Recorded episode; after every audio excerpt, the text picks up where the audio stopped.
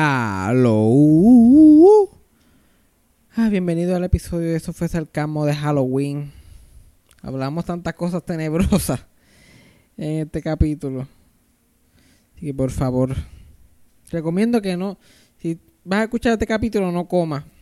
O no lo hagas mientras estés comiendo. O que o tenga, como que tengas apetito, vas a ir a comer. Como que porque hablamos muchas cosas de Halloween, muchas cosas tenebrosas y hablamos de mierda. Yo hablo de mierda con cojones en este episodio. Una cosa tremenda. Pero aparte de eso, está estuvo bueno el capítulo.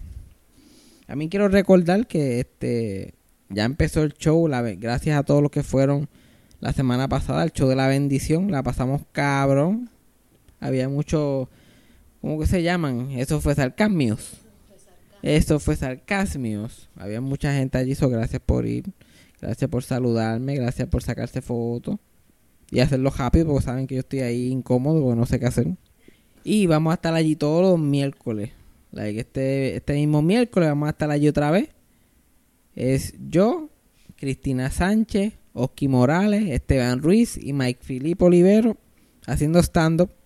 Y no es el mismo material, como que no es el mismo show, hacemos cosas diferentes todas las semanas.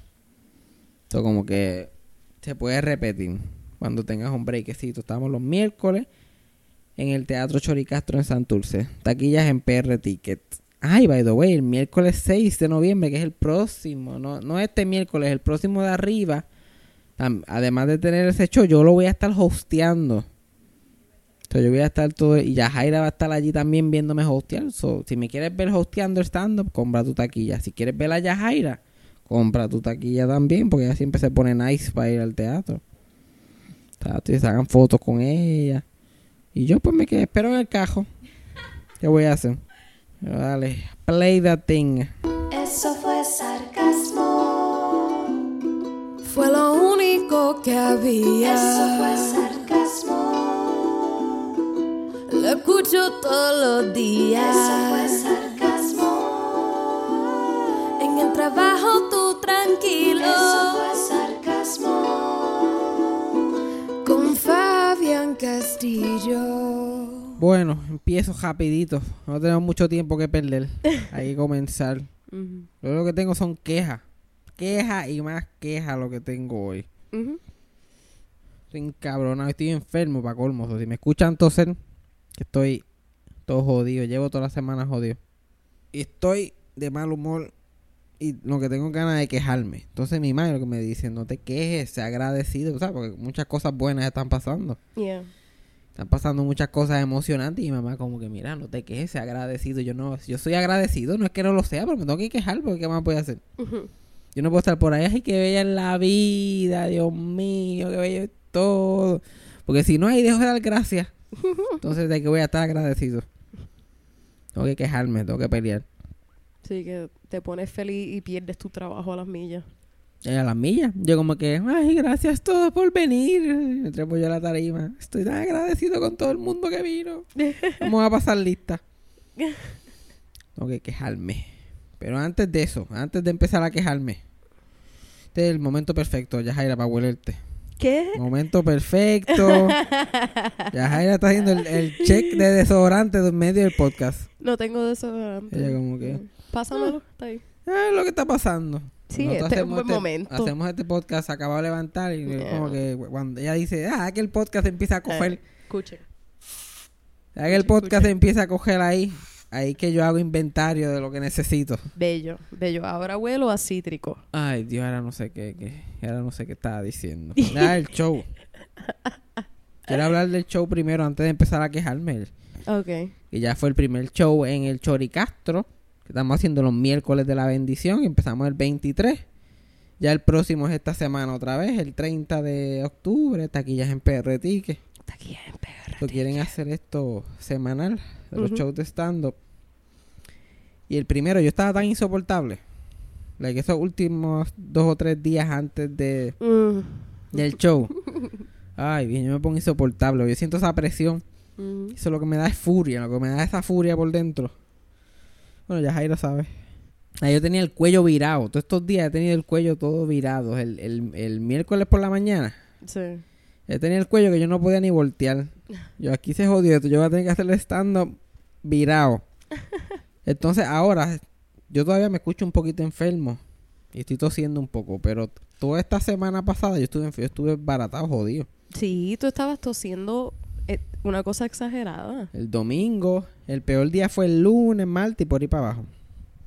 Entonces, eh, antes de que empezara el show el, el miércoles, fuera el primer show, teníamos reunión y photoshoot de, de que teatro breve, de querer una reunión con los comediantes para hablar unas cosas y qué sé yo, y después un photoshoot. Y ese es el día que yo estoy grave, muriéndome. que si hubiera sido a- al trabajo regular, no voy ni para el carajo. Pero yo me levanté con la fiebre, tosiendo, muriéndome, casi inconsciente y llegué allí. Y llegué temprano que todos los demás. Yo a las 11 estaba allí, muriéndome. Hasta me tocaron. Ahí tú estás hasta caliente. Y yo, pues, y voy a reunión, vamos a meter mano. Yo no voy a perder estos chavos. Bastante que los necesito. Y fui a la reunión y después el photoshoot en el sol. Teníamos que vestirnos como testigos de Jehová. Ah, Esas sí. fotos quedarán horribles. Cuando te- yo, yo tengo una corbata roja, una camisa blanca y un pantalón azul. Cuando ustedes ven esa foto en social media, quiero que sepan que yo tenía fiebre. Estaba tosiendo, tenía la garganta llena de flema. Y, y estaba indeciso entre cagarme encima o vomitar. O Eh, los dos. Exacto, yo estaba que cualquier movimiento brusco. Exacto. Y yo como que tú estás bien y yo, Corre "Eh, estoy peligro. bien. Y yo bajo el sol ahí, yo, "Eh, está bien, está bien. Tú corrías peligro. Sí, yo era una bomba de tiempo. No sabía qué, qué- qué orificio iba a explotar primero. Mi nariz de moco, mi boca de vómito, de flema. Ujú. Pero lo logré. Pero todavía estoy enfermo. Tengo la ansiedad del show. La ansiedad de que estoy enfermo. Y la ansiedad de que tengo que hacer como que stand-up nuevo. Porque yo estuve un montón de tiempo haciendo lo de Kiko. Y tenía que hacer algo nuevo para este show. Pero todo eso me tenía insoportable. Durante el día. Y durante la noche. Entonces llego allí. Y llego abojecido, molesto, molesto. Y ahí veo mi foto en, en el cartel ese de, de al frente del teatro. Y ahí me emociono por un momento. Yo, ¡ay, mira qué chévere! y estoy tres segundos como que, ¡ah, life is good! Y después entro al teatro. Y, ¡ah, yo parto! Sí, grabaste el story de Instagram y Sí, ya, después... ya se me pasó. Yo creo que duró menos que el story. Ya yo terminando de grabarlo, yo like, ay, por favor. Ay, por favor. Y yo me pongo, me pongo tan, tan paranoico, se me sale los castillos. Rápido, paranoico. ¡Ay, se va a enfermar! ¡Está enfermo! Y mientras todo el mundo estaba chilling allí esperando hacer el show, yo estaba like, Cristina, yo estoy jonca. Yo estoy, yo estoy jonco. Yo estoy jonco. Yo me escucho mal. Y ella como que, eh, ella titubeó antes de decirme que estaba bien. Yo ya, ya yo sé. Se jodió. Se jodió el show. Se jodió, estoy ronco, la voz no se me escucha normal, me voy a joder. Hasta aquí llegó milagro. Me pongo como mi abuela rápido. Y, y yo estaba tan psycheado que cada vez que yo trataba de hablar practicando me, se me llenaba la boca de flema. Yo, ay, yo me voy a ahogar en mi propia flema en tarima. y así que yo me voy a ir, entonces jodió. Sí, nosotros hablamos tanto aquí de, los de los artistas que se mueren en tarima. Ajá, yo voy a hacer uno de la... Preste al- Yo, oh my God, está lleno de flema, alguien ayúdelo. Yo pienso que es una buena muerte, Patri, en el choricasto. Yo pienso, yo pienso que Ah, está sí, bien. ahí, uf, en el choricá. Bueno, es mejor que lo que me espera. Ajá, yo hablando en tu funeraria. yo morir, pienso- mor- morir en un asilo ahí peleando con gente es mejor. Sí, se murió haciendo lo segundo más que le gustaba. Si hubiese tenido un culo en la cara, le hubiese gustado más esa muerte. Exacto, pero pues los paramédicos después en honor se le sentaron encima. los paramédicos eran fanáticos. Entonces, cuando llegaron y vieron que era él, como un final goodbye, se le sentaron encima. Eran do- dos hombres, uno de 49 y el otro de 53. Pero en culo, un culo. Pero él no sabía ya. El, ya el estado vegetal, ya le quedaba poco. Nunca. Se murió tres días después, pero he never regained Sí, consciousness. te quitaron los espejuelos para que no estés seguro Bueno. de nada. Y para que no se me rompan, tú sabes. Sí, claro, claro. Pero yo saqueaba, y entonces cuando yo escucho el stand-up, los camerinos están este, de, este, bajo la tierra, como que debajo de la tarima. Y yo estoy dando vueltas, yo, ay Dios mío, yo no voy a lograr. Yo no puedo. Ay, a practicar. Buenas noches. Me... Oh my God. Yo creo que tengo la garganta hinchada. yo, Oski, yo tengo la garganta hinchada. Oski. Oski. Y te, te digo que yo estaba like, a punto de un ataque de pánico y ya yo sé que, este, que, que Esteban, que era el que era antes, yo estaba en los últimos minutos y yo, like, ay Dios mío, señor, yo no puedo. Like, ah, cuando Esteban estaba terminando, yo tuve un full blown ataque de pánico. Y mientras él decía las últimas tres o cuatro oraciones, yo estaba caminando entre el camerino de los muchachos, que estábamos todos nosotros, caminaba al otro lado, que estaba el camerino de las mujeres. Yo caminaba de un lado al otro y el camerino de las mujeres estaba abierto. Y literal, Esteban estaba diciendo una de sus últimos beats. Y yo miro así y veo una, una paquete enorme de ricola en el camerino de las mujeres. y dice el nombre de una de las muchachas bien grande, como que Fula, que no voy a decir quién es, Fulana. y yo como que, yo lo siento, Fulana, pues yo me voy a llevar una ricola de esta. Porque esto es lo que me va a salvar a mí. Ricola. Me comí la ricolita, ya yo sentí alivio. Yo, yo mismo era como, como Dumbo con la, con la pluma. Sí. Yo me tomé la ricola, yo, ay, Superman. Estoy curado completamente. Ah. Pero había una cosa que yo no contaba. El que estaba hosteando era Oski. Y a Oski le gustan hacer especial de una hora entre medio de comediantes. yo me pongo mi ricola y me voy backstage, ya yo estoy ready. Y pasan tres minutos, pasan cuatro, pasan cinco, pasan siete. Y la ricola acabándose. Yo, puñeta, esto es lo único que yo tengo, esta fucking ricola. Mis poderes. Y ya es muy tarde para bajar, porque ya el que está ahí no me dice, mira, no te puedes ir, ya mismo tú vas. Y yo, este cabrón, le faltan 15 todavía. Le voy a buscar otra ricola. Y no pude, la ricola se me acabó. Entonces ahí volví al pánico. Y ahora con ustedes. El comediante, papá. O sea, ahí me da esa cosa tan mala en el corazón. Entre medio de Fabián y Castillo, yo cuestiono todas mis decisiones que me han llevado a ese, a ese punto. Como que, "Espérate, Fabián. Y yo, like, en cámara lenta, yo, ¿por qué carajo yo estoy aquí? ¿Por qué estoy haciendo esto otra vez? Yo no me puedo quedado en mi casa. Yo tendría un buen trabajo en obras públicas en Las Marías, Chile, siendo nada. Pero no, yo me quería venir para San Juan. Castillo. Y yo salgo. Like shot out of, a, out of a cannon. Porque ahí la adrenalina fue lo que me, lo que me sacó. Sí, te impulsó. Y yo empecé a gritar allí como si no hubiera estado enfermo nada. Mm. Y me fue bien el show. Sí, no tosiste ni una vez. No, no tosí ni una vez. Wow. Erupté una vez. Ajá. Sí, pero eso es normal contigo. Ya, yo como que, "Ay", y mientras la gente se queda, yo... y pues ya últimamente me pasa mucho. like, estoy tan relajado en tarima. yo le- brrr. A la mía, comí McDonald's. Una dieta saludable aquí, tú sabes. Pero me fue bien. Y había un montón de gente del, del podcast. Y yo, para ser social, falí. Yo dije, dame, ya, ya que esta gente, toda esta gente compraron taquilla por escuchar en el podcast y me dijeron que venían, yo debería como que sacarme una foto, y saludar y qué sé yo. Y como yo sé que Kiko siempre está jodiendo con eso, Ujú. Pues yo como que lo voy a hacer. El show se acabó. Y yo salí afuera, me retraté. Ya me tenían velado en la puerta dos o tres. Like, ya, míralo ahí. Yo, like, ya. y todo el mundo súper chévere. Y lo que me da gracia es que todo lo que me decía todo el mundo, yo, "Eh, yo sé que esto no te gusta. Yo sé que esto a ti no te... Ya, ese es el, el eso. Y si, y si en una alguien me estaba saludando que no me conocía, como que pero vio el show. Y él, ah, este, mucho gusto, ah, me encantó el show. Y otro tipo que parece escuchar podcast, mira, a él no le gusta que lo saluden. y el otro tipo me miró, "No, pero es que yo no soy ni fan de él. Y me quitó la mano y se fue. ¿Qué? Y yo ahora yo quedé como un huele bicho. Y como que como este tipo pensó que ese era mi asistente. Mira, no lo a él no le gusta que lo saluden. Y me soltó la mano. Como que yo ni fanático tuyo soy. Se fue. Para allá como estamos los dos. y yo iba a cortar eso, pero no, vamos a dejarlo entonces. Déjalo ahí. total. Déjalo ahí, que sepan, que entiendan que sufrimos. Pero la mayoría, pues yo saludé como a ocho personas. Y de los ocho grupitos así de personas, todos súper amables, súper chéveres. Saludé gente que ya yo conozco porque me escriben por Instagram y eso. Sí, que ya tú los reconoces. ya yo sé quiénes son. Ya, Pero siempre hay un, siempre hay un huele bicho. Siempre hay un- Siempre hay alguien que me tiene que recordar por qué es que a mí no me gusta hacerlo. Sí, ya tú ibas como que, oye, Oye, mira. mira, yo no sé por qué a mí no me gusta si esto estaba más Esto chévere. Y, ay, mira, llegó el huele bicho, espérate. ya me acordé.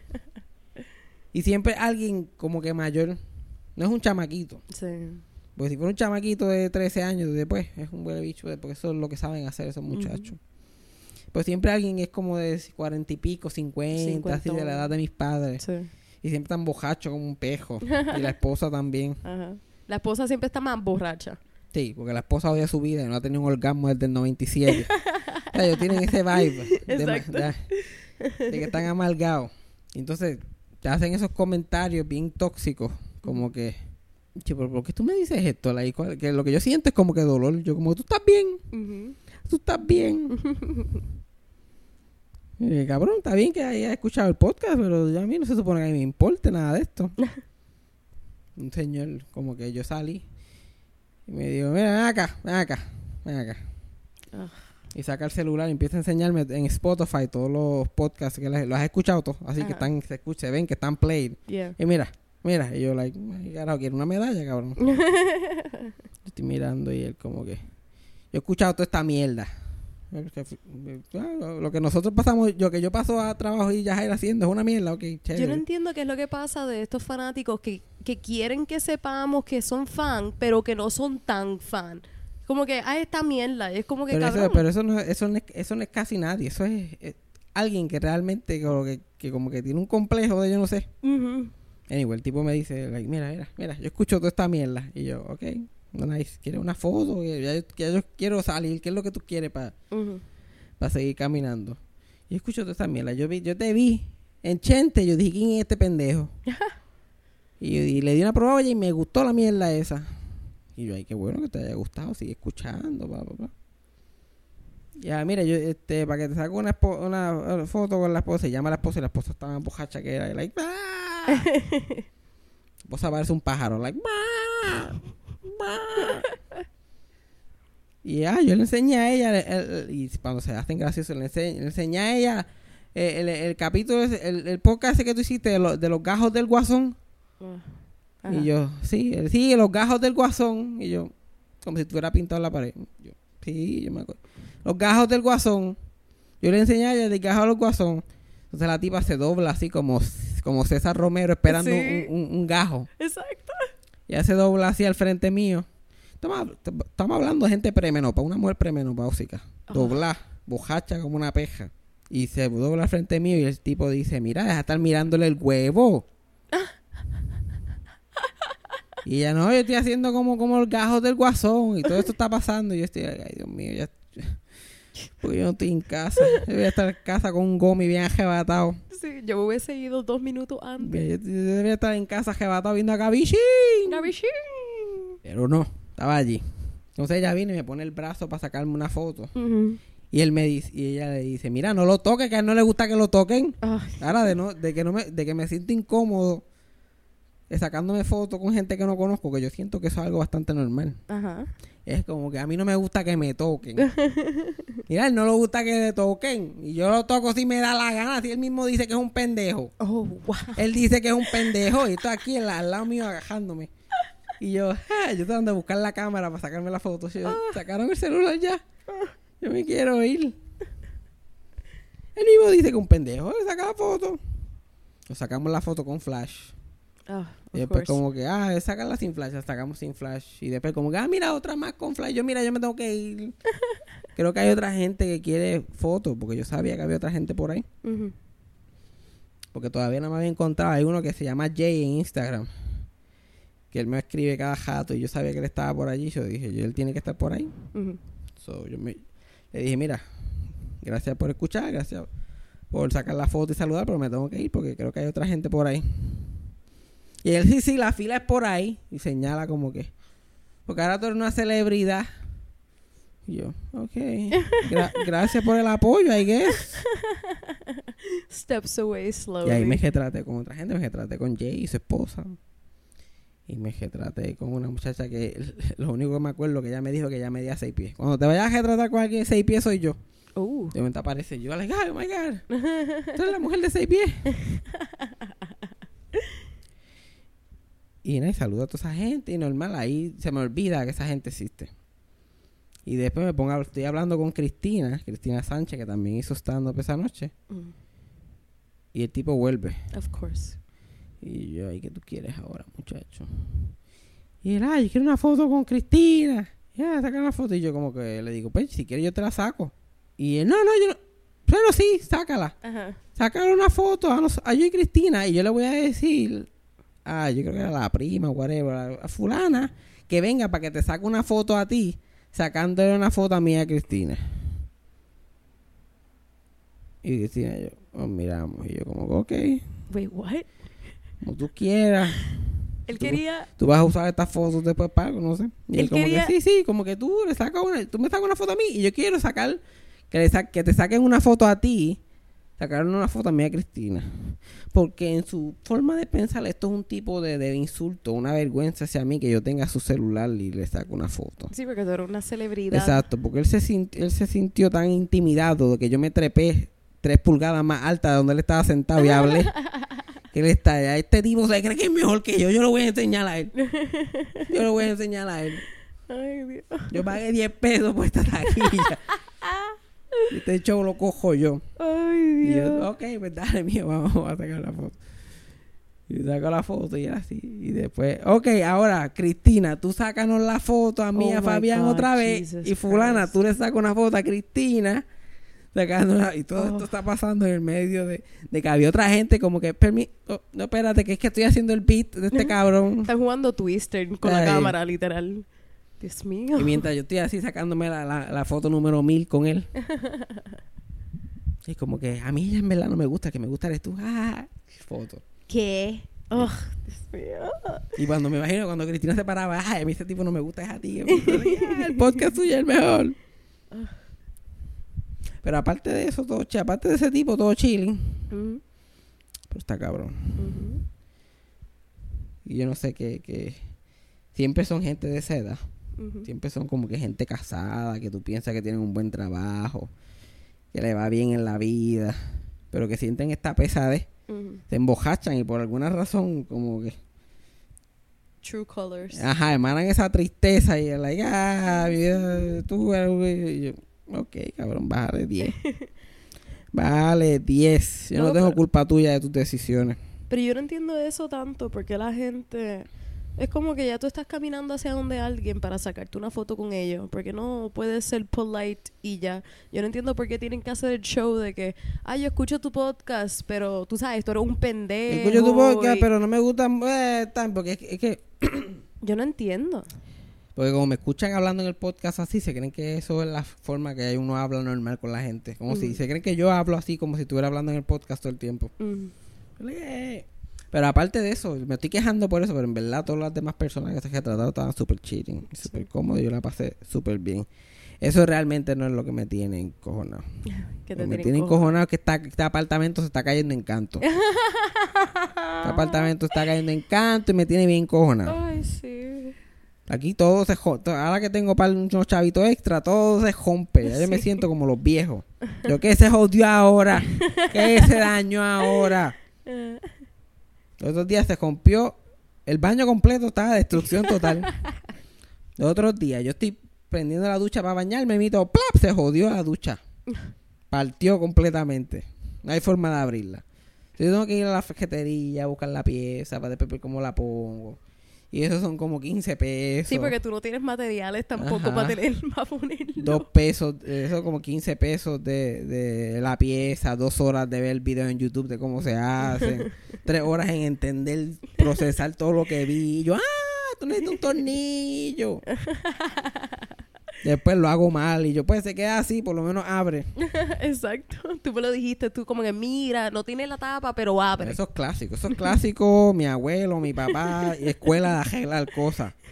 Y él, like, lee las instrucciones, ah, yo sé cómo se pone. Mira, mira, me toca- así que lo van a usar. No, pero es que así no se usa. Así que lo van a usar porque así que lo- así que funciona. Y si el, el que le tumbe por mi madre. Ya, tú lo to- ya yo la arreglé, mira. Lo que pasa es lo tienes que te- coge un alicate y lo aprieta bien apretado y sale el agua. Y después cuando eso le das dos cantacitos y coge el alicate y lo aprieta otra vez y ya. Simple. ¿Me escuchaste? ¿El cantazo es dónde? ¿Antes o después? Ya, el cantazo es antes o después. Yo llorando en una esquina. Sí.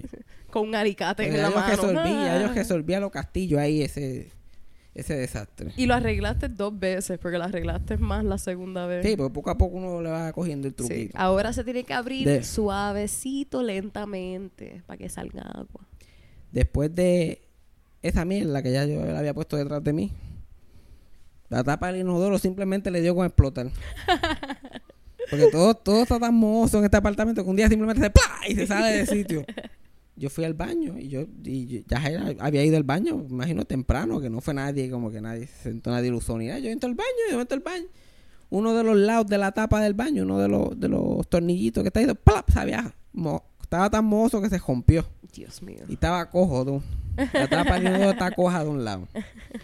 Entonces yo tengo que ir a comprar una tapa del inodoro. Y ver cómo carajo se pone eso. Aparentemente tienen diferentes sizes. Ya yo estoy overwhelmed. Entonces ya yo no, ya yo estoy de mal humor, estoy enfermo. Y tengo que estar en la National preguntando, mira, yo tengo una tapa inodoro que es como así. ¿Qué tú me recomiendas? Y eso son 15 pesos más en otra tapa de inodoro. Ay, Dios mío. Entonces llego de trabajar hoy mismo. Llego de trabajar. Estoy cansado. Estoy cagando. Tengo que venir a grabar el podcast. Porque lo único bueno de la vida después que tú llegas a trabajar es bañarte y cagar. Entonces como que le dices, tú llevas una cagadita. Y ahí la vida no es tan mala, nada. Dame una cagadita. Eso antes era un beat mío de stand-up. Yo como, "Tú llevas cagar". y para adelante, para allá. La vida no es tan mala, nada. Ya la- tú- tú- después de sufrir todo el día en el trabajo, tú, tú vas- te llegas al ca- te paras, te parqueas el carro, te bajas, vas caminando y tú vas como que dándote ya el gustito. Tú mira, ah, Mariana, yo llego de una cagadita, me ba- me baño. Oye, hay un nuevo season de tal show en Netflix, lo ves. O sea, ya tú te, ya, ya tú te sientes warm inside, ya tú te sientes calientito por dentro. Ajá. Pero yo llego, yo no me sentía tan calientito porque tenía que grabar el podcast. Pero yo pues me baño, cago, relajo un poquito y grabamos el podcast. El baño se tapó. El baño se tapó de una manera que no hay break. Y a mí me pasa, to- cada vez que yo voy al baño se tapa. Yo soy una criatura, yo, yo con voto, yo lo que hago son abortos, no son, no es evacuar, Oh, God. son abortos, sin pies ni manos ni nada, eso es Sí. El torso solamente. Ah, el torso, así, una crayola enorme. Y yo estoy acostumbrado, pero ya yo lo tengo, ya yo en 15 minutos ya yo voy al baño, lo destapo y funciona. Pero chacho, esta mierda, el inodoro ya está como que no más. no más, no aguanto uno más. Y estuve ahí, la, yo estuve ahí como media hora y...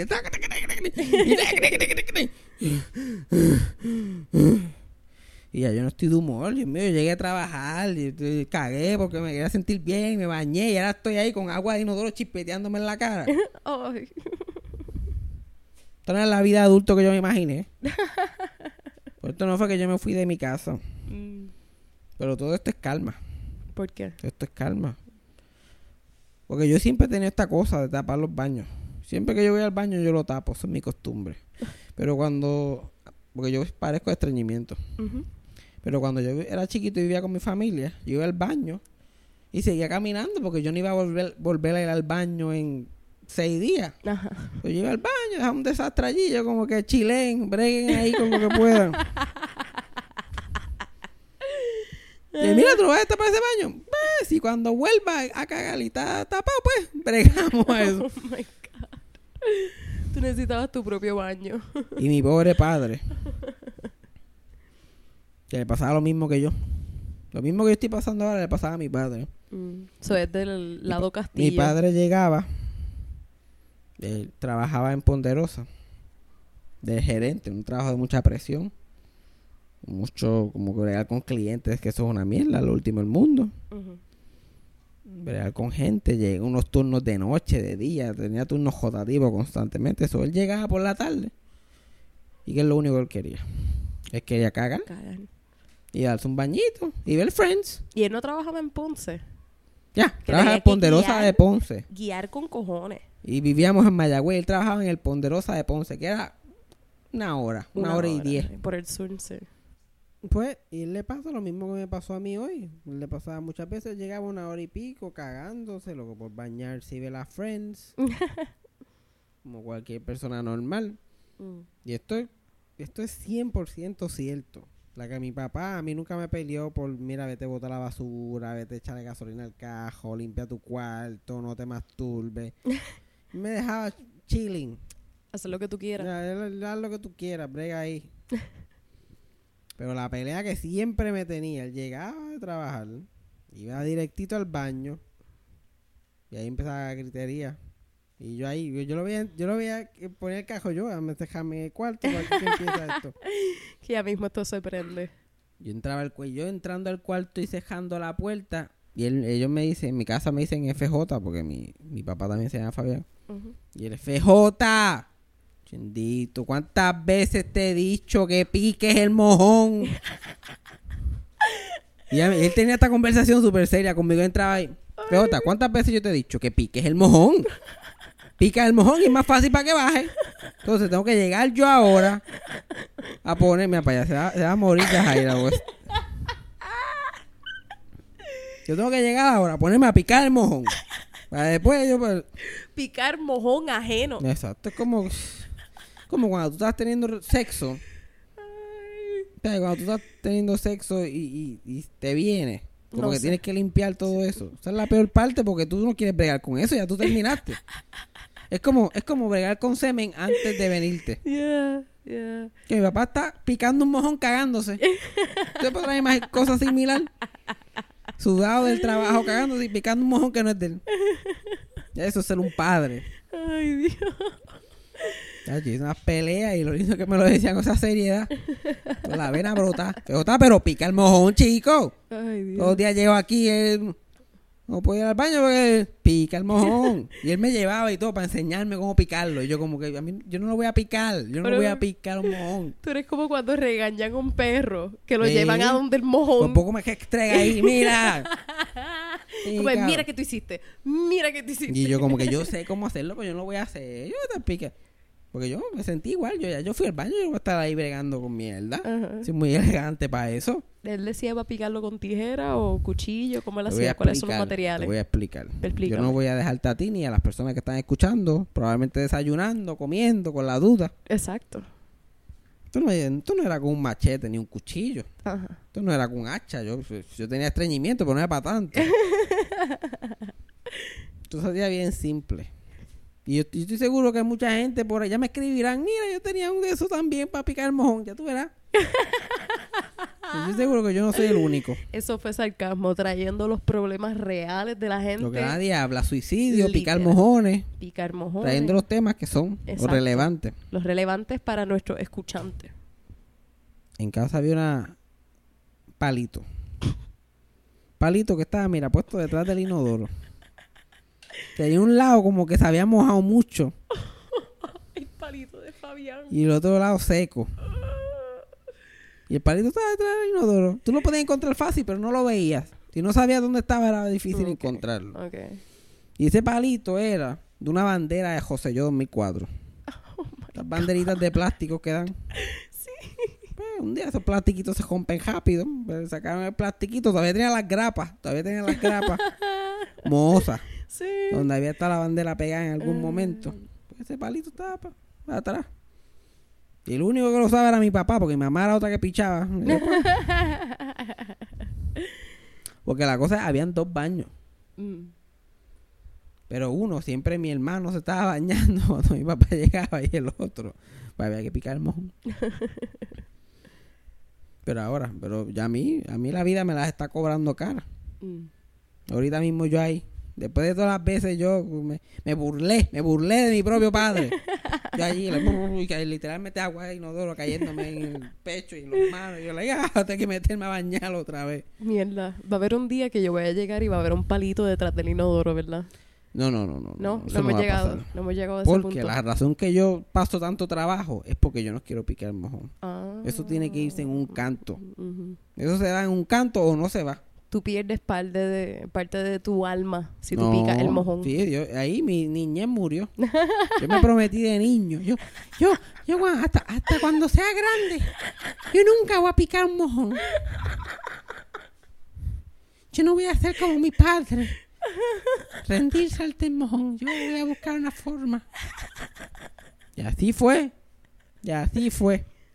No sé si estaba imitando a Milagro ahora mismo. Se No, parecía. ese era yo chiquito. No- yo, cuando sea grande, yo no voy a picar mojones como mi padre. Yo no voy a ser parte de esta sociedad de gente que trabaja y llega y tiene que picar mojones. Yo voy a ser un comediante y voy a ser millonario. Le voy a pagar a alguien para que los pique. Era mi sueño, pero mírame aquí. Pero para que no el sueño no muera, pues yo todavía digo no lo voy a picar. No voy a picar, voy a buscar cualquier otra forma. Al principio, cuando empecé la universidad, la técnica era que yo en el dormitorio, en la residencia, habían inodoros industriales. Que lo que no baje eso, no lo baja nadie. Exacto. Yo podía dejar cualquier cosa y cualquier cosa y, y sin mirar, yo bajaba. y siempre había esa mirada de terror. Siempre había esa mirada de terror. Hemos tenido que editar todas las risas de Yajaira porque se ahoga cada vez que... Yo me volteaba para atrás y yo... Ay, fíjense cómo voto. Anda. Y no había nada, no había ni... ni- ¿sabes? Que a veces se queda el, el- el- el agarre, como que cogió una mano y hizo ¡No! Sí, para ti era un truco de magia. Eh, Era, como un que- truco de magia, un truco de magia. Solamente una vez no hubo break Yeah. en todos los tiempos en el, en el dormitorio. Estaba en la red. Yo compartía el baño con seis personas. Y un día entré a, ba- a bañarme. Entonces, prendí la ducha, me senté. Hice lo que tenía que hacer. Bajé el inodoro sin pensarlo. Y ya me voy a meter. Y miro como siempre, confiado. Pues ya, esto, ya habían pasado como tres años de esto. y yo veo y está como si no ni lo hubiera bajado. Está con nada. Nada, no ha habido ni movimiento, ni struggle, Sí. nada. Él está ahí. Por poco me saluda, él como que, ¿cómo está? ¿Todo bien? y yo ahí viendo, entonces pensé, yo creo que yo no lo bajé, me olvidó. Y yo, lo hundí otra vez. Nada, él estaba, había caído en tal posición que ninguno de los, como que la, los- la presión de agua lo cogía. Y yo, sea la madre. Entonces, esos baños industriales no tienen mucha agua. No tienen agua ni nada. Son como que la agua llega y le da un cantazo, pero no se queda con agua. o sea, no hay Yeah. mucho movimiento. Yeah. Le daba y nada, porque donde él, él estaba en, un en una posición de 100 cagadas que yo de ahí ese día fue que me tocó en la posición que ningún agua lo cogía. Sí. Y, era, y yo, coño, pero mira este cabrón, ¿cómo está ahí? Parecía que estaba acostado como que de lado.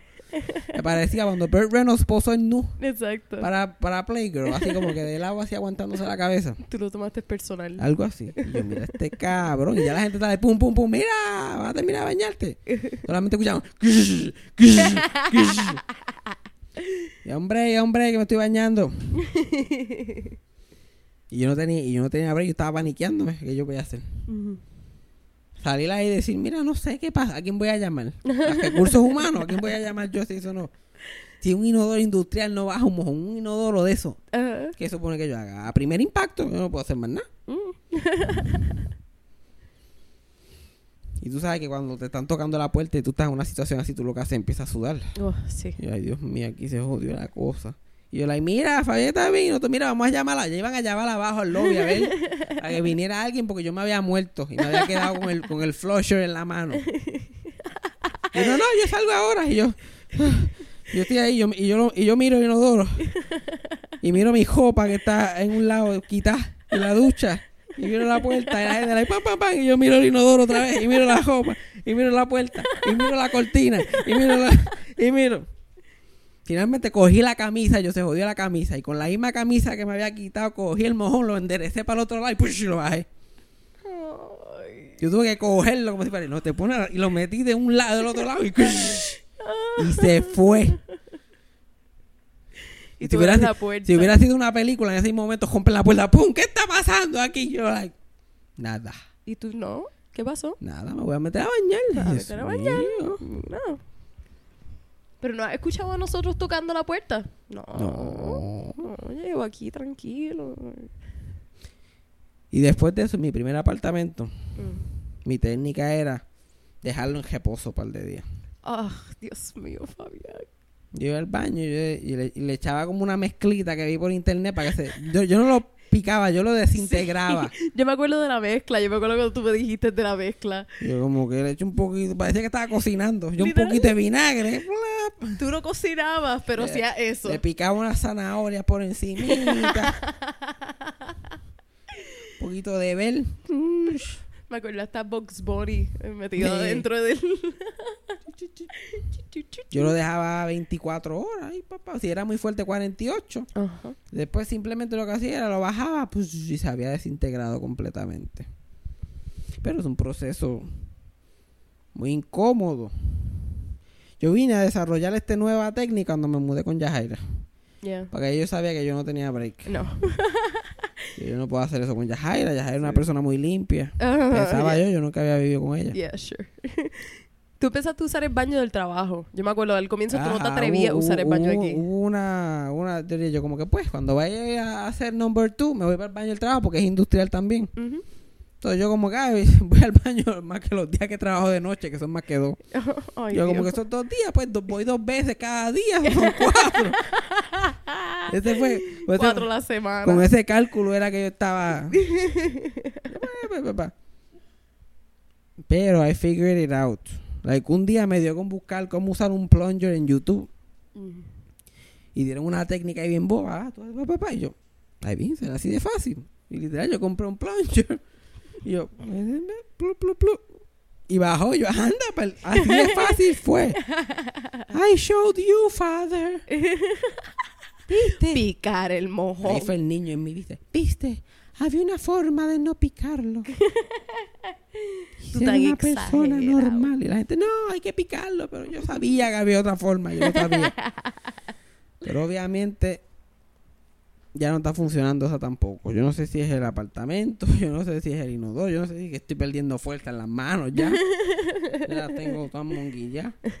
Ahí dicen, ahí del podcast hablando mierda, literalmente. Literal. El puertorriqueño siempre termina Y hablando de si tú mierda. piensas, ese, es el, el pensamiento más clichoso en la historia de, de la, de, eso, las conversaciones boricuas. Que, Eso, que, a la mí me gente, pasa. la gente siempre dice eso. Ajá. La gente siempre dice, ay, el puertorriqueño siempre termina hablando de mierda. ¿Y, Y, para ti eso no es verdad? ¿qué, qué relevancia tiene? A, mí, a mí lo que me da eso es el comentario, porque siempre hay una persona que está esperando que alguien hable de mierda para decirlo. Yo quiero decir algo. Quiero decir algo único. El puertorriqueño siempre termina hablando de mierda. Pues, nene, Am I right? Am I right? Pues nene, si tú sabes, puertorriqueño siempre termina hablando de mierda. Y se- se me pone mal. Eso lo decía un nene que estudiaba conmigo cada vez que volvía de vacaciones. Era como que siempre él tenía historias de la familia de ellos, que ellos literalmente cada vez que cenaban en la mesa, cuando todavía estaban comiendo, siempre terminaban hablando de mierda. Es una cosa súper rara. Yo no noto diferencia en mi hablar de mierda. No. Lo que pasa es que este podcast es básicamente hablar mierda, pero hoy lo, lo cogimos literal. Literal. Hoy lo cogimos demasiado de literal. y yo ni quería hablar de eso. Yo quería hablar, yo quería hablar de Halloween. Porque, hoy es Ha- porque esta semana es Halloween. Yo ni quería hablar de eso. Yo ni quería hablar de eso. Pero ya, Jaira, ay, cuéntame, cuéntame qué tú hacías con tus mojones.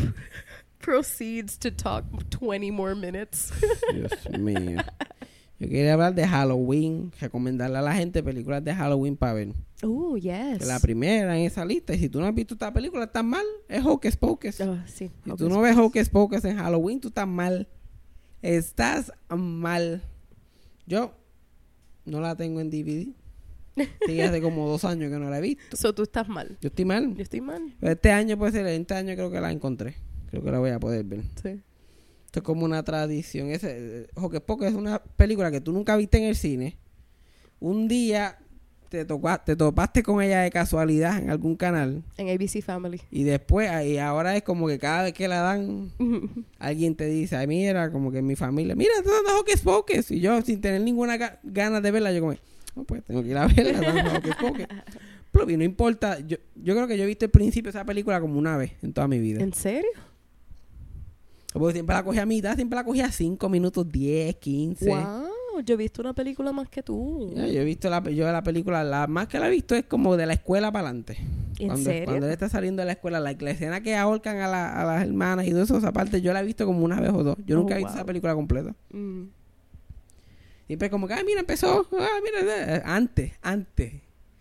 You kids, antes. You kids. Tú no podías como darle pausa y ah, empezarla desde el principio, como ahora estas compañías de cable que tú como que play from the beginning. Sí, ah, que yo, yo me acuerdo la primera vez que yo vi un televisor TiVo y eso para mí era una, una estupidez que tú podías adelantarte en los comerciales y cosas. Dios mío. Antes no, yo no tenía nada de eso. Tú tenías que verlo donde lo cogiste. Lo que es Hocus Pocus y The Breakfast Club. Yeah. Tú tenías que verlo ahí. Como que yo nunca, yo creo que todo el sol de hoy yo no he visto Breakfast Club al principio ni una vez. Oh my God, Fabián. Pero yo sé lo que pasa, ya Jaira, no es como que, "Ay, Dios mío. Como que, que, que- que- me perdí. Cuando los dejan a todos en la escuela. ¿eh? Todos llegan en el cajo y le dicen algo relacionado a su personaje y se bajan. Mm.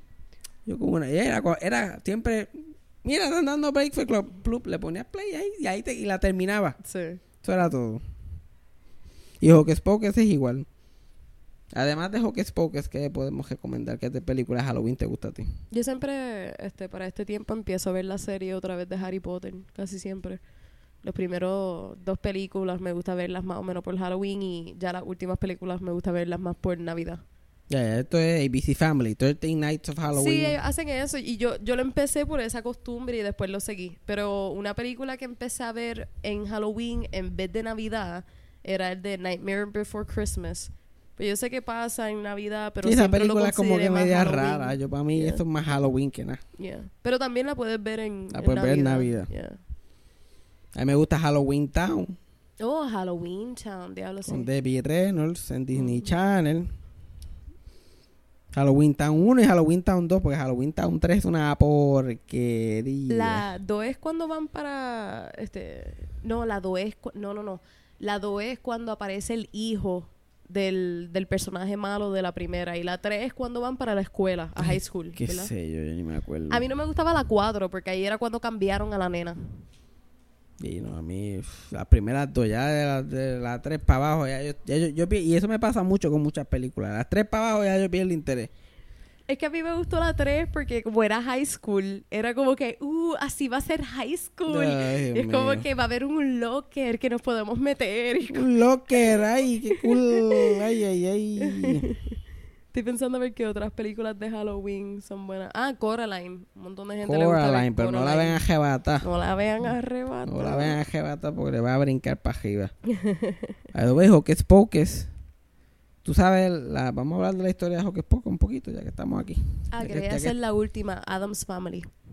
La Ah, segunda. La segunda, La esa misma iba a segunda. decir. La Exacto. segunda Adam's Family es un must. Y by the way, estamos celebrando, porque si no se han fijado, mencionamos The Adams Family en todos los podcasts de octubre. Esto, Freddy fue el primero que me percató de, esta- de esto y me dijo, si en el próximo mencionas The Adams Family, lo has dicho en todos los ¿En podcasts serio? de octubre. Diablo. Ya Jaira dijo The Adams Family. Y es verdad, la segunda de The Adams Family, Adams Family Values, no solamente es una buena película de Halloween, es una de las mejores comedias que se han hecho de película. Sí. Y a mí la- para una película de comedia que holds up, que se que sigue siendo graciosa después de un tiempo, es difícil. Y desde el punto de vista de cine, la iluminación en la película, para mí, a mí me encanta la diferencia entre los personajes, la familia de Adams, todo es bien oscuro, pero cuando van para el campamento, mucha iluminación, y cuando ven la casa de, de la mujer, la que tiene el traje rosa, al final que tiene la mansión, eso también todo, es- en cuestión de cine también es buenísima la película. Es una de las pocas sequels que son mejores que la primera. Yeah, and it holds up, la película, it holds up really well. And the acting de los de los nenes chiquitos, brutal. Yeah. Christina Ricci Ujú. como Wednesday Adams. Ajá, Hocus Pocus iba a decir, perdón. Hocus Pocus. Ah, lo que iba a decir de Hocus Pocus es que, que Hocus Pocus, como que su destino siempre, siempre era su destino. Porque la película no pegó en el cine, la película fue una taquilleramente fracasó horriblemente. Yeah. Pero en televisión pegó bien brutal. Pues Hocus Pocus fue escrita originalmente para televisión. Fue un libreto de Disney para un Disney Channel Original Movie. Pero a la gente le gustó tanto el libreto que se lo dieron a Disney como que película. No, mira, tú tienes que hacer esta película porque esto, esto- esto está muy bueno y, ca- y castear gente, porque iban a castear, obviamente no iban a castear a Bette Midler si era una película de yeah. Disney Channel Original Movie. Pues castearon gente bien grande Mm. y los, los pusieron y la grabaron y todo. Y también el otro problema fue que la película la sacaron en julio. Julio o en junio, no me acuerdo bien. Mm. Como que quién va a ver una película de Halloween en verano. Una película de Halloween en verano que tú no sabes de qué se trata, sale Bette. Midler. A bueno, la gente no sabía que era Straight to TV, pero tenía, siempre ha tenido ese vibe. Yeah. Ella no fue la primera que contrataron también para la película, Bette Midler. Me imagino, sí, Sí. me imagino. Y de mi entendido no había, famosa. mucho, no había mucho presupuesto tampoco. Y Beth ayudó, porque ya le gustó tanto el libreto que adu- ayudó económicamente, de mi entendido. Yo no sé, no sacaste eso. Podemos confirmarlo. Este, pero obviamente cuando tú casteas a alguien como Bette Midler, eso lo lleva a otro nivel. A la vez que tú casteas a la estrella, la película rápido encuentran chavo. Ah, ¿tú tienes a quién attached a esto? Ah, pues vamos a darle tanto presupuesto. Eso siempre ayuda, pero que ella esté, ella esté, eso no me suena a Bette Midler, que ella esté, tú, esta película está tan y tan buena. Búscame la chequera, búscamela. Te voy a dar 17 millones aquí extra. Esto es para comida, para los nenes, para que me des comida a esos nenes porque están muy flacos. Muy flacos esos muchachos. Y la Hocus Pocus la dirigió Kenny Ortega, Yeah. que es puertorriqueño. Y el mismo que dirigió las películas de High School Musical. Ujú. Yeah. Que un tipo que en ve- en verdad nunca ha dirigido mucho, no ha dirigido mucho más que no sean Disney Channel Original Movies. Yo creo que él es más coreógrafo que cualquier otra cosa. Por eso que le metieron ese número musical como que en medio de la película. I put a spell on you. Y, obviamente tenía a Kenny Ortega dirigiendo. Y tenían a Pet Milder protagonizando. Like, obviamente había que había que hacer algo musical.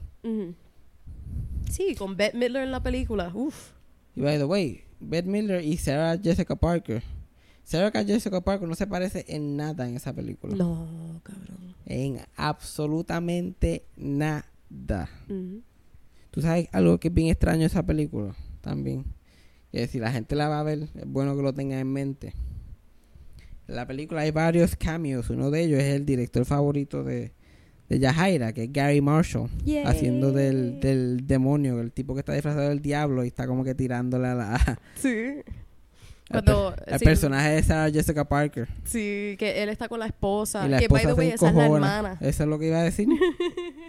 la esposa, la que hace de la esposa en el cambio es la hermana de la en vida real. Que yo no sé cómo, cómo nadie encontró eso un poquito disturbing. Pero es, es la escena que Je- Je- Sarah Jessica Parker está como en la falda de él y toda esa cosa. Y después la esposa los, las bota los dos. Ujú. La esposa también era una directora famosa que era Penny Marshall. Ujú. Gary Marshall, por si no saben, es el que dirigió la película de Pretty Woman, este, Princess Diaries. Tiene varias películas. Esos son sus biggest hits. Yeah. Y Penny Marshall dirigió A League of Their Own. Ooh, yes. La primera película que dirige una mujer que, pas- que pasó los 200 millones. Ujú.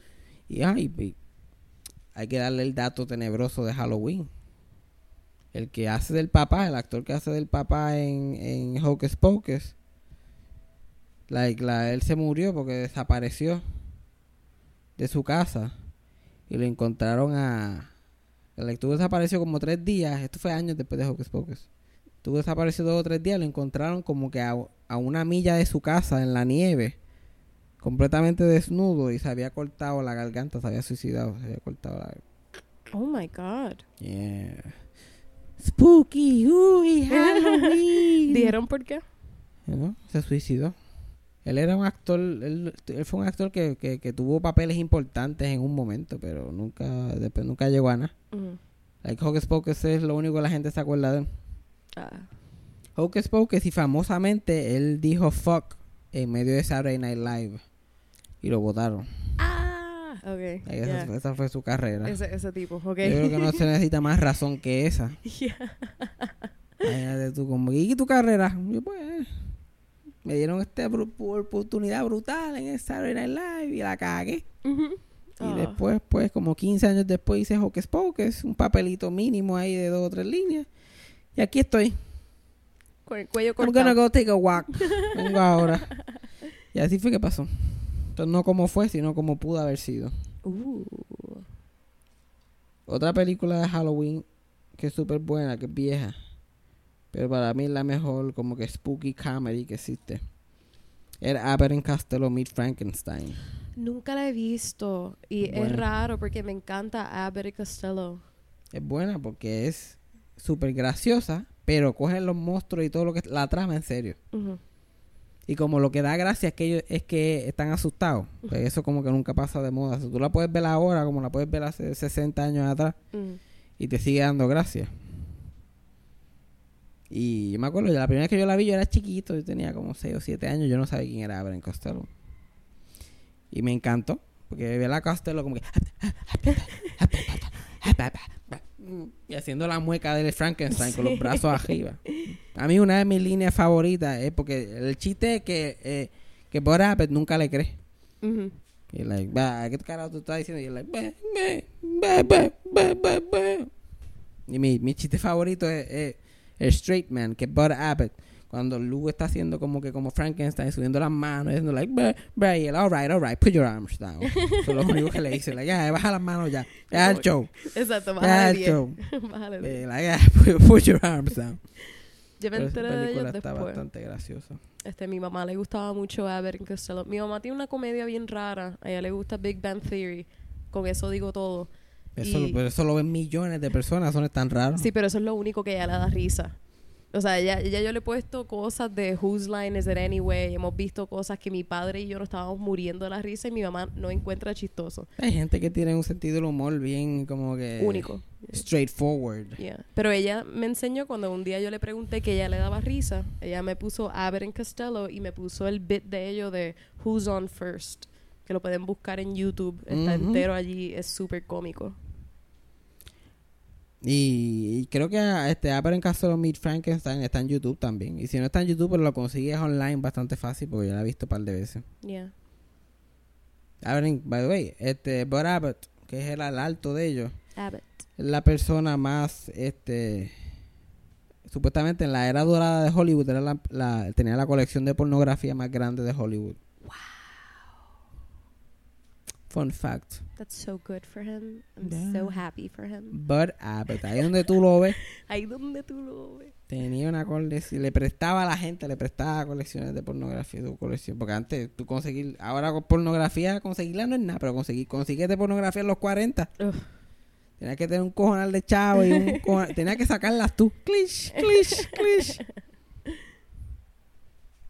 Y Lucas Costello también, lo- una de las cosas más famosas de Lucas Costello es que eh, su, su bebé, él tuvo un hijo que se ahogó en la piscina cuando tenía como un año y, pico, como, como 13 o 14 meses. Ajá. Like, la mamá se volteó, como que se distrayó un momento mientras estaba nadando con él y el bebé se ahogó. Y ese mismo día, él fue a trabajar y hizo un- el show de comedia de ellos de la radio. Como que dije, pues, yo no, esta noticia trágica, pasó tal y tal cosa, pero the show must go on. Y ahí empezó la música, pa, pa, pa, pa, pa, pa, pa, pa, y él como que, "Eh, these baseball players, they have strange names. Wow. Ya, ¿qué más iba a? Ujú. Ellos también, y- este, la mayoría de su carrera tenían una deuda con el IRS tan y tan grande. Oh my God. Eso que, no sabía. Que tenían que seguir trabajando constante, constante, constantemente. Y cuando, cuando Lucas se murió, ellos no se hablaban ya. ¿No? No, porque tuvieron un falling out por chavos y mierda. Eso ya es mucho más común. Cada vez que tú me cuentas una historia así, me dices como, ay, ellos no se hablan. Y es como que, ok. Eso es bastante común, Es la gente no se común. soporta. yeah.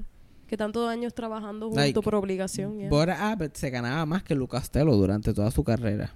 Ah. Ahí él se ganaba 60 y, y Lou se ganaba 40% de los profits. Mm. Porque en Burlesque, en, la- en el tipo de teatro que ellos salieron, el straight man era más importante que el comediante. Porque era más difícil encontrar un buen straight man que conseguir un comediante. Pues así se pagaba. Pero cuando se hicieron famosos los dos, él empezó a sentir resentimiento. Ah, pero ¿por qué no estamos 50-50?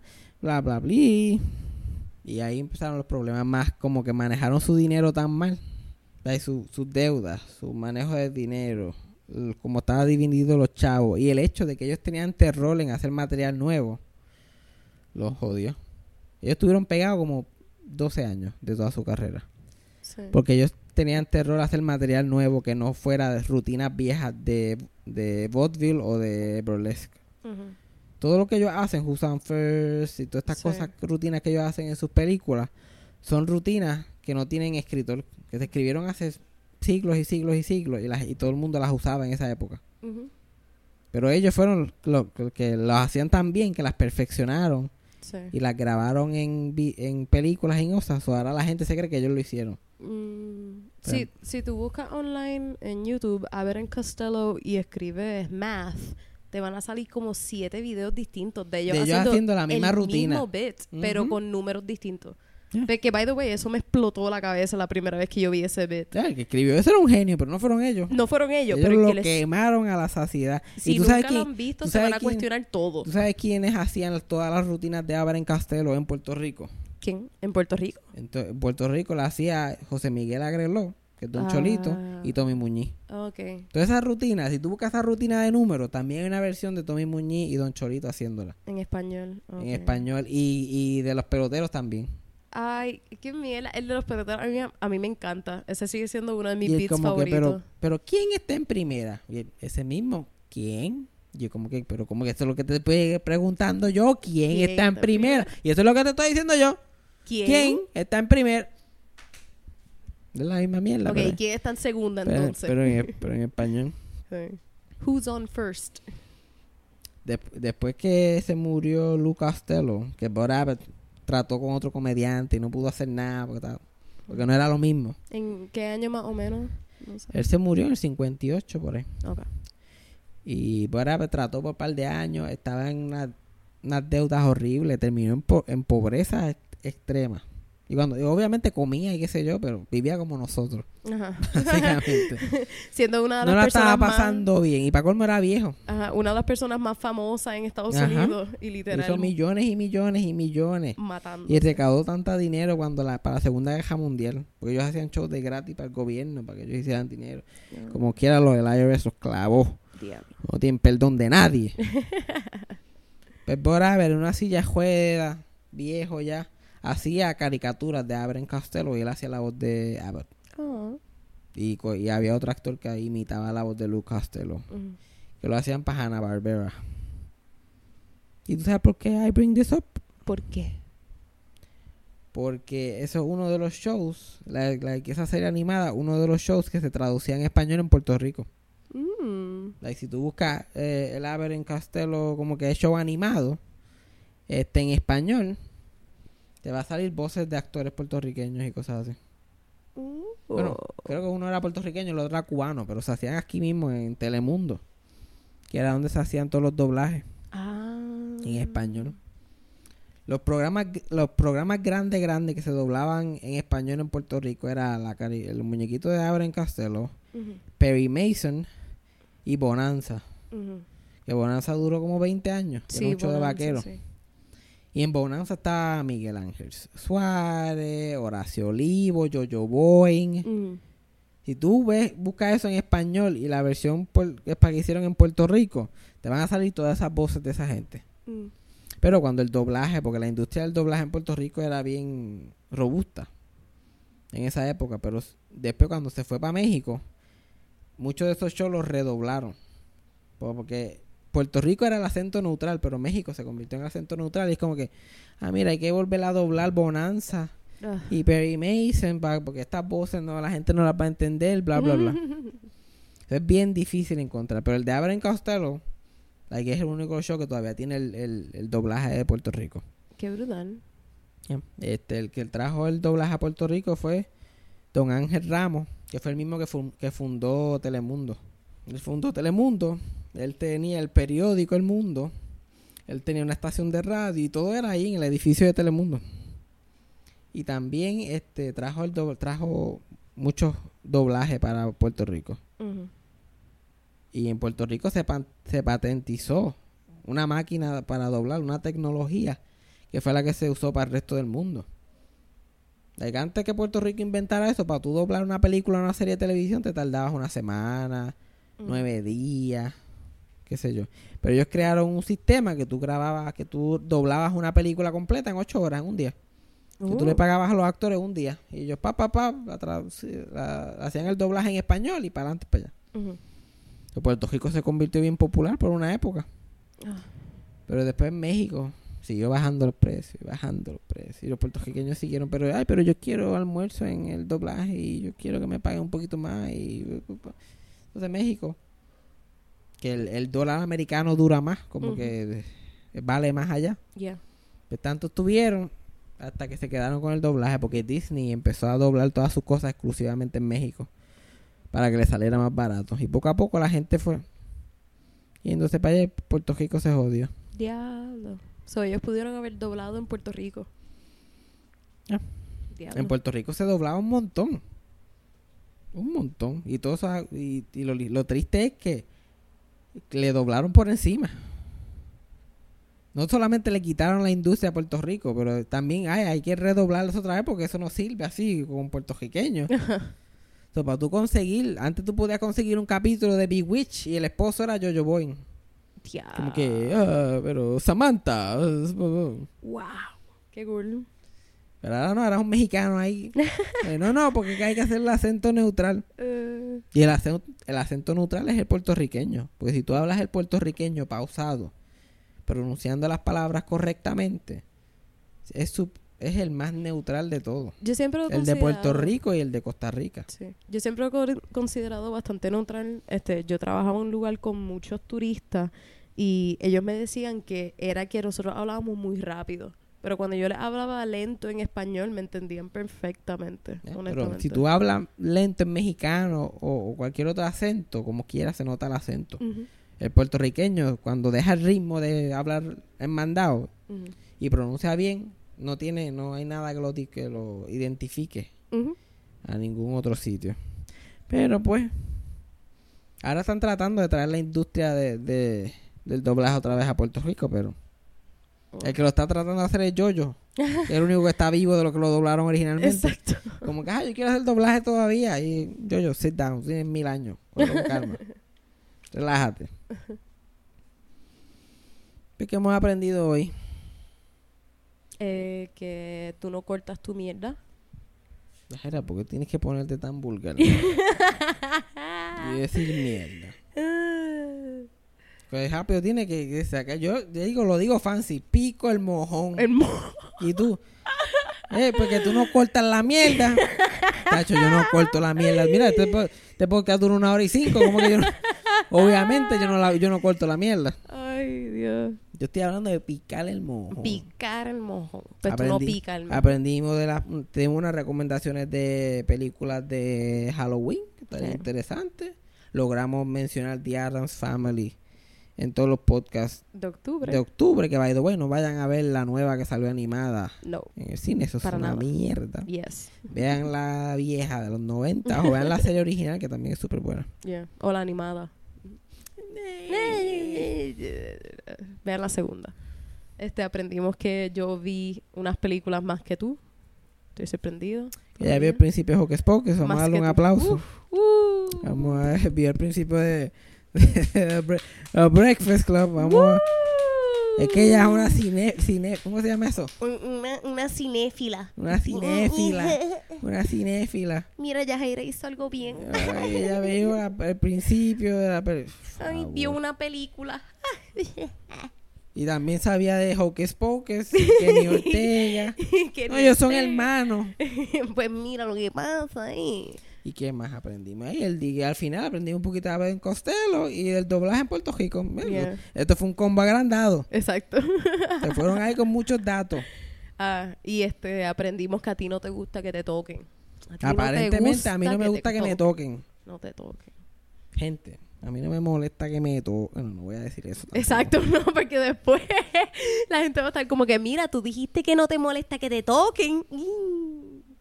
La gente, pero la, la gente entiende, pero el, el morón ese, que- el morón ese que siempre escucha esta mierda. que está escuchando Me imagino que la escuchas hasta, hasta el final. Todo es contexto. No, no, no- no tienes que escucharme a mí para saber cómo tratar a otro ser humano. No tienes que esperar instrucciones. Tú piensas, ¿cómo me gustaría que me traten en esta de eso? Y go from there. ¿eh? Y ahí, porque así hizo la otra gente y le fueron más bien, sacaron fotos, hablé con ellos. Me trataron como una persona normal, tú sabes. Digo, gotitas del saber para el fan, para el fan. Para el fan. Esto, esto es un mensaje solamente para él. A él específicamente. Exacto. Bueno, ya con eso hemos terminado. Sí, déjalo ahí que nos fuimos. Y eso fue sarcasmo. Con Fabián Castillo.